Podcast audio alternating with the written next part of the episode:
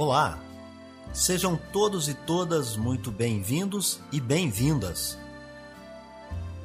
Eu sou Beto Ramos e esse é o programa Café com Espiritismo.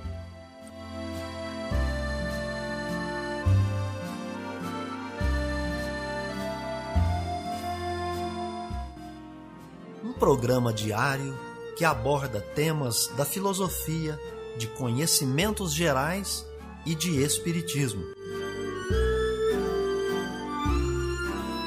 A verdade é o conhecimento que liberta.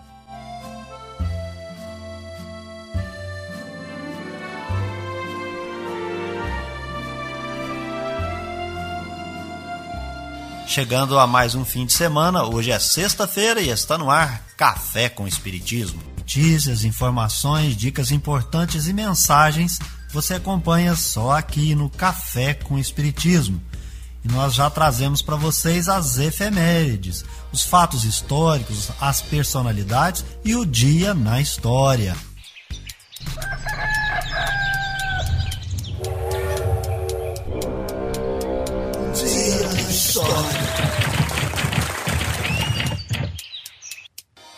Dia 22 de outubro, temos a primeira transmissão televisiva de um jogo de futebol americano no ano de 1939 que ocorreu na cidade de Nova York, Estados Unidos.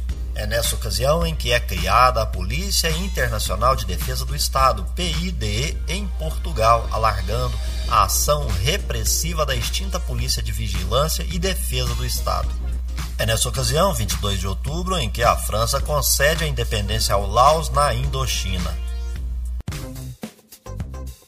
Notícias do Brasil e do mundo é aqui no Café com Jornal.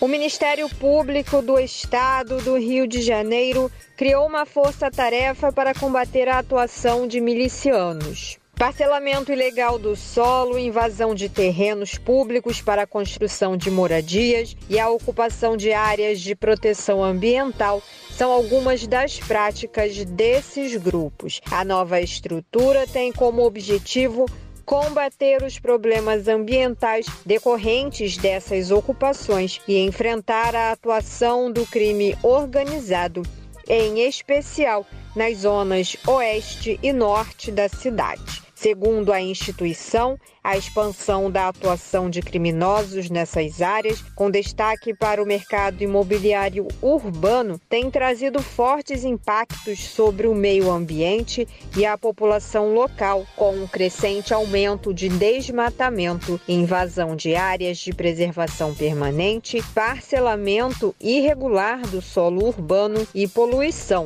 além de desdobramentos em crimes contra a economia popular e atos de corrupção. A Força Tarefa atuará de maneira conjunta, integrada e temporária por um período inicial de seis meses, prorrogáveis quantas vezes for necessário. Mais recentemente, grupos milicianos têm se expandido para outros bairros da zona norte do Rio, como a região do Grande Meier, em que não havia a presença desta prática, onde promovem a construção irregular de casas em áreas verdes de morros, além de realizarem cobranças ilegais de taxas de segurança dos moradores. Com informações da Agência Brasil, da Rádio Nacional no Rio de Janeiro, Tatiana Alves. A nova fase de expansão do sinal digital de TV vai beneficiar 470 municípios mineiros com a chegada do programa Digitaliza Brasil, que cria condições para migrar o sinal analógico para o digital no país. Nesta terça-feira, o diretor-presidente da EBC, Glenn Valente, e o presidente da empresa mineira de comunicação, Sérgio Reis, assinaram um protocolo de cooperação que levará a programação da EBC e da Rede Minas às cidades contempladas com sinal digital o presidente da EBC destacou o alcance da parceria entre as TVs públicas para os cidadãos contemplados com o sinal digital. E a partir de janeiro começa já a instalação dos transmissores e aí a Rede Minas no, entrando em mais 470 municípios. E isso é um, um marco histórico onde a gente fecha esse pedaço do Brasil que só tem uma ou duas emissoras de televisão e agora vai ter várias. É uma parceria ganha-ganha, deixar claro que a TV Brasil é um parceiro da Rede Minas e vai continuar sendo. O governador de Minas Gerais, Romeu Zema, lembrou que ao longo da pandemia, uma das dificuldades do estado foi levar ensino a muitas famílias devido à falta de internet ou de TV digital. Com a digitalização do sinal, é possível multiplicar o número de canais e abrir espaço para novas programações, como lembrou o governador. E mesmo chegando via TV, aonde chegamos, com essa nova tecnologia, um canal a mais com certeza poderia ter sido acionado para poder estar tá só passando programas, aulas o dia todo, o que um canal analógico não permite. Então, passaremos a ter com essa mudança, com toda certeza, um, uma reserva para a educação. O prazo de inscrição dos municípios mineiros ao Digitaliza Brasil teve início no último dia 11 e se estende por um mês. Só nesses primeiros dias, 444 prefeituras, o correspondente a 94% do total, aderiram ao programa. A meta do Ministério das Comunicações é concluir a migração do sinal analógico para o digital até 2022. As famílias que não possuem condições financeiras para adquirir uma TV digital e que são cadastradas nos programas sociais do governo federal poderão solicitar os kits de sinal digital para fazer a conversão gratuitamente. Da Rádio Nacional em Brasília, Daniela Longuinho. Levar solidariedade e conhecimento para adolescentes e mulheres em situação de vulnerabilidade social é a proposta da campanha Dignidade Feminina, que começou essa semana no Distrito Federal. A mobilização vai promover várias ações de conscientização, como palestras nas escolas sobre a pobreza menstrual, capacitação de educadores e conselheiros tutelares e também arrecadação de itens de higiene pessoal íntima para jovens e mulheres participantes de programas sociais do DF, das unidades públicas de ensino e do sistema socioeducativo. Marcela Passamani, secretária de Justiça e Cidadania do Distrito Federal, alerta que uma a cada quatro meninas no Brasil deixa de ir à escola durante o período menstrual. A gente quer levar esses absorventes para essas jovens, para esses adolescentes, mas a gente quer levar com informação. A gente sabe que muitas adolescentes, a gente tem aproximadamente 50 mil é, entre crianças e adolescentes nesse período menstrual em vulnerabilidade social aqui no Distrito Federal e que muitas delas não têm a oportunidade de tratar desse tema dentro de casa. O primeiro evento da campanha será realizado nesta quarta-feira, às 10 da manhã, no Centro de Ensino Fundamental 1 no Recanto das Emas. Além da palestra, será feita uma doação de 2 mil absorventes para a unidade escolar. Já a arrecadação dos produtos de higiene íntima feminina está sendo feita em parceria com a iniciativa privada supermercados atacadistas e redes de farmácias. Unidades do Na Hora do Procon e os setores de atendimento aos turistas também estão disponíveis para receber as doações. Com supervisão de Sheila Noleto, da Rádio Nacional em Brasília, Larissa Lousrânia.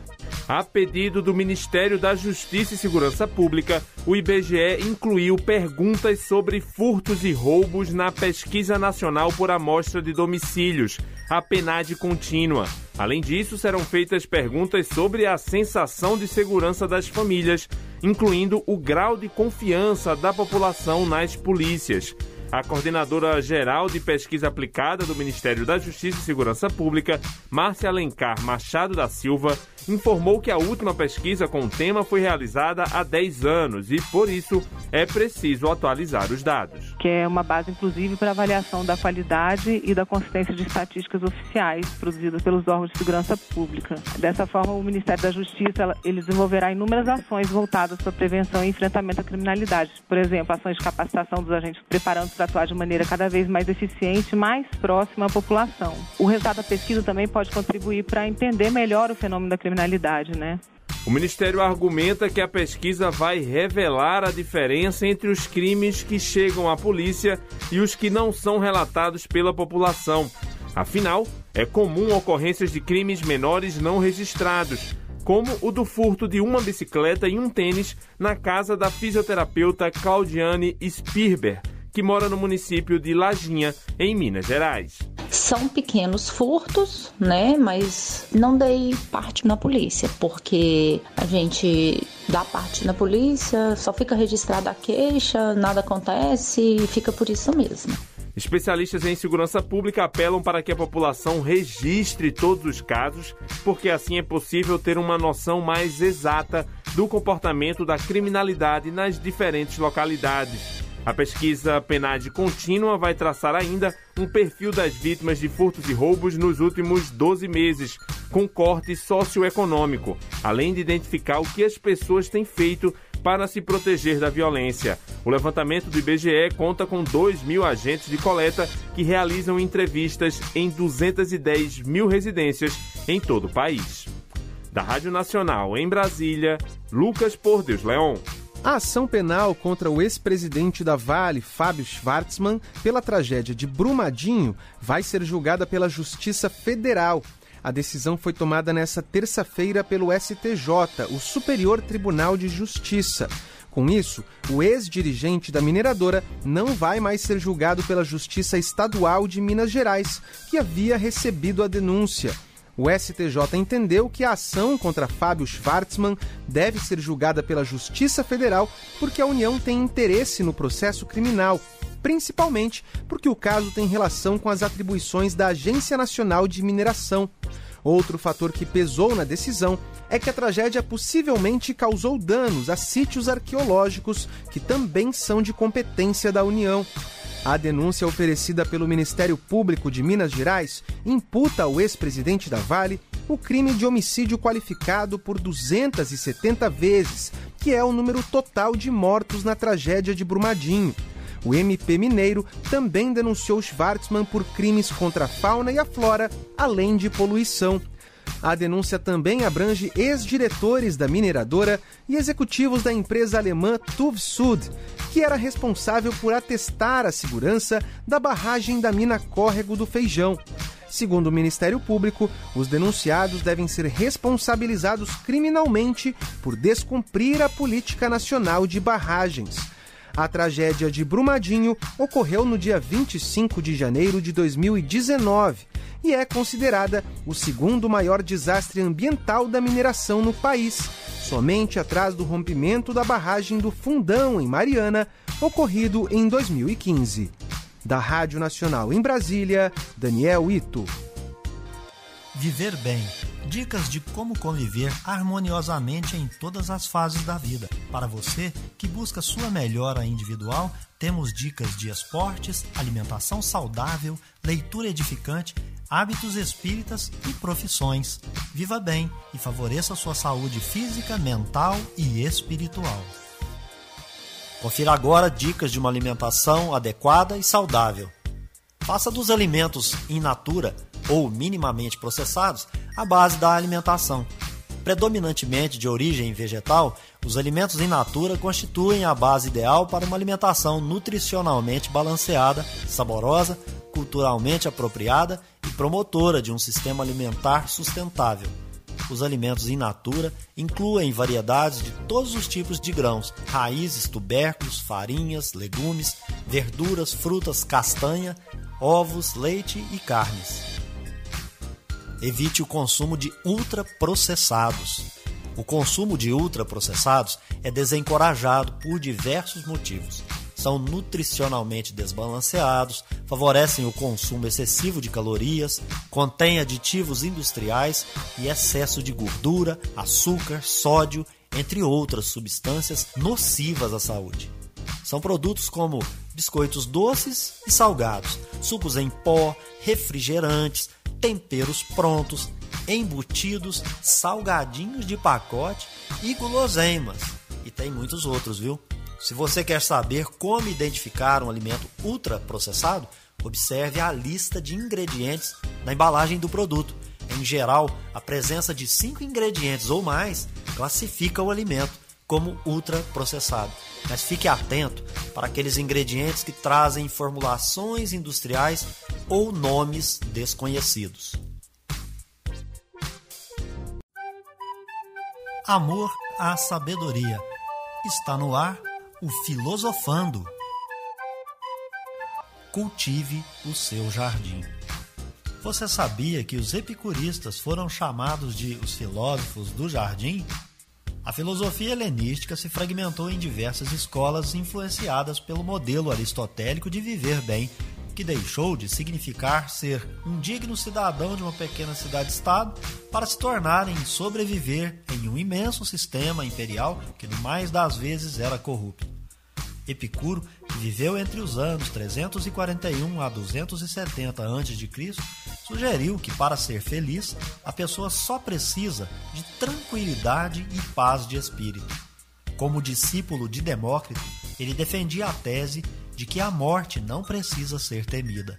Ela é simplesmente a inevitável transformação de nossos corpos e almas em átomos. Dizia Epicuro que a vida é algo para ser gozado, satisfazendo prazeres moderados e cultivando amizade. Para esse filósofo, a única maneira de alcançar a satisfação pessoal é abrir mão da vida social e política, por vezes desagradável e muito violenta. Esse é o motivo pelo qual os epicuristas são também conhecidos como os filósofos do jardim. Café com Espiritismo. É hora da mensagem espírita. Nós nos recordamos que Kardec, na obra Céu e Inferno, escreveu no Código Penal da Vida Futura que cada imperfeição traz consigo uma consequência desagradável. Hoje, quando nós andamos pelas ruas, nós percebemos uma multidão de espíritos infelizes, não só pelas questões materiais, mas também pelas questões espirituais. Nós não estamos falando apenas daquelas pessoas que pedem no sinal, daquelas pessoas que de alguma maneira, materialmente falando, estão abandonadas, mas de todas aquelas que nos demonstram estar perdidas, estar andando no mundo feito zumbis. Muitas delas ainda não acordaram, estão dormindo, passam-nos como sonâmbulos. E eu pergunto a você, olhando todo esse estado de coisas, se você tem condições de imaginar o mundo daqui a 50 anos. E é por isso que de tempos em tempos há que haver sim os expurgos, porque quando nós percebemos uma epidemia, é, pessoas com doenças extremas, contagiosas, elas vão sendo levadas para isolamentos. E assim, o universo também busca separar esses espíritos inferiores, porque tiveram toda a oportunidade, mas junto daquela população a qual vive, não aproveita essa oportunidade. Na carta de Paulo aos Romanos, no capítulo 8, no versículo 13, o apóstolo disse: Porque se viverdes conforme a carne, morrereis. Nos parece Viver como a carne é dar vazão aos impulsos inferiores. E quando eu dou vazão aos meus impulsos inferiores, eu vou agir como se fosse uma criancinha, aquela mimada que não pode ouvir não. E com isso, estamos vivendo uma infância espiritual. Comentando essa passagem de Paulo, no capítulo 78 da obra Pão Nosso, Psicografia de Chico Xavier, Emmanuel escreve com o belo título Segundo a Carne. E ali ele esclarece que todo aquele que vive dando vazão aos impulsos inferiores tem uma vida vazia, a limitação para ele é um fantasma, ele só tem noções negativas, o sofrimento para ele é um desespero, o trabalho revolta e o amor é um acidente do desejo individual. A dor para ele é intolerável, uma disciplina prisão. Auxiliar os outros, que é isso, é humilhação. Ele é um verdadeiro infeliz, porque traz dentro de si os conflitos da posse, aqueles mesmos que leva a cometer crimes hediondos, porque conforme vai dizer Emmanuel, age como um selvagem. E nós acrescentamos, pensando que pertence a uma civilização. O que, que nós podemos esperar de indivíduos que agem desperdiçando as bênçãos e oportunidades de viver como espírito desde agora? Esse é o convite de Paulo há quase dois mil anos. Quem vive segundo a carne, desencarna, e nas palavras de Emmanuel, encontra sepultura, tumba, escuridão, sombra e impossibilidade. Portanto, ele realmente está morto. Não há vida eterna, não há espírito eterno. E avançando nessa reflexão, vamos lembrar um pouco também dos sete pecados capitais. Isso traz, isso causa uma vida infeliz. São eles: gula, luxúria, avareza, ira, soberba, preguiça e inveja. Mas estudando o Evangelho segundo o Espiritismo, a gente já aprendeu que dar vazão aos impulsos inferiores, cometer os sete pecados capitais, são efeitos na carne.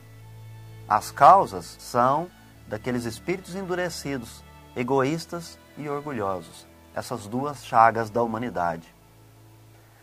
E o que que esses, essas quedas vão provocando em nós? Sofrimento. A alma sofre as consequências dessas imperfeições.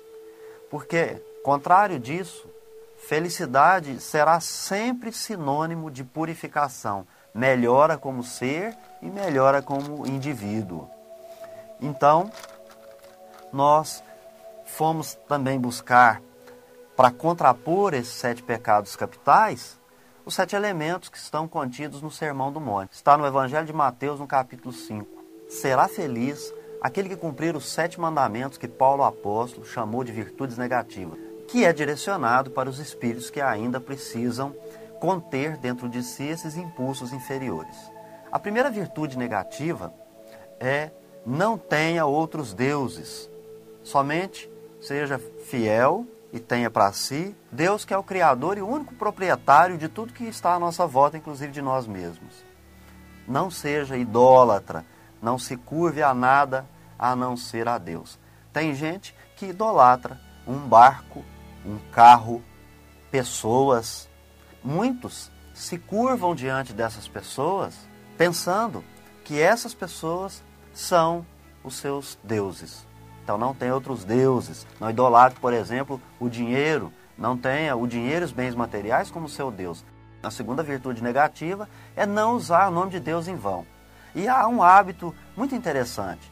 Muitas vezes nós estamos pensando coisas muito ruins dos nossos irmãos e nós dizemos, vá com Deus. Isso é usar o nome de Deus em vão. Depois nós teremos então, não matarás. Não, é não matarás o seu semelhante, não matarás o homem, não matarás o indivíduo, não matarás. Não adulterarás.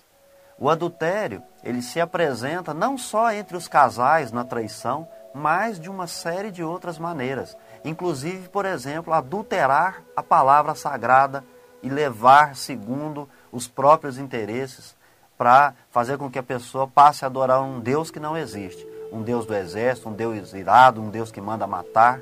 Isso é adulterar. Fraudar. Não furtarás. Não furtarás. Tem gente que furta a dignidade alheia. Quando uma pessoa é forçada a fazer algo que não quer, ela teve furtada de si, tomada de si a sua dignidade. Não é só os bens materiais, inclui também os bens materiais não darás falso testemunho. Aqui, por exemplo, os falsos profetas estão por aqui. Eles cometem o adultério da palavra e também prestam falso testemunho. Diante da justiça divina, não seja aquele que dá o falso testemunho. E por fim, a sétima é não cobiçarás. Aí você tem um roteiro para atuar em cima daquelas causas das nossas aflições atuais. E também, desta mesma forma, você vai atuar em cima das causas das aflições anteriores. Nós teremos dentro do decálogo as virtudes positivas, que é santificar um dia para ter uma relação com Deus, trabalhar e honrar pai e mãe. Então, aqui há um tripé: Emmanuel, na questão 381, na obra O Consolador, psicografia de Chico Xavier, nos remete aos obsessores terríveis: orgulho, vaidade, preguiça, avareza, ignorância ou má vontade.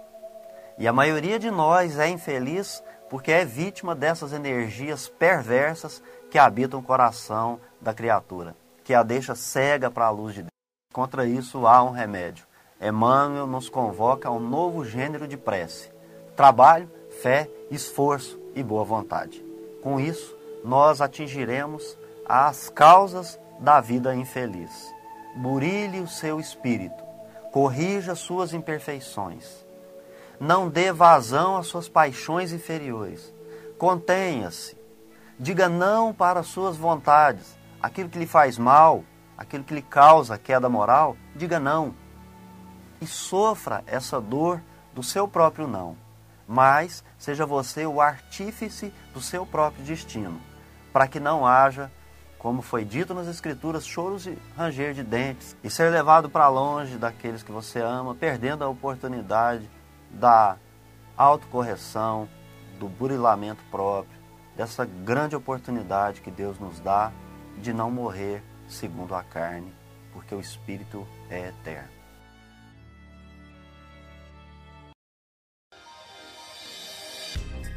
É isso então, pessoal. Se inscreva no nosso canal, deixe sua impressão e comentário. Um forte abraço e até o próximo Café com Espiritismo. Fui!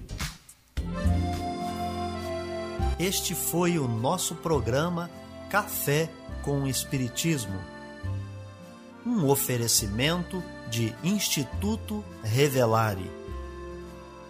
Se inscreva em nosso canal, acione o sino das notificações e se torne membro para apoiar os projetos.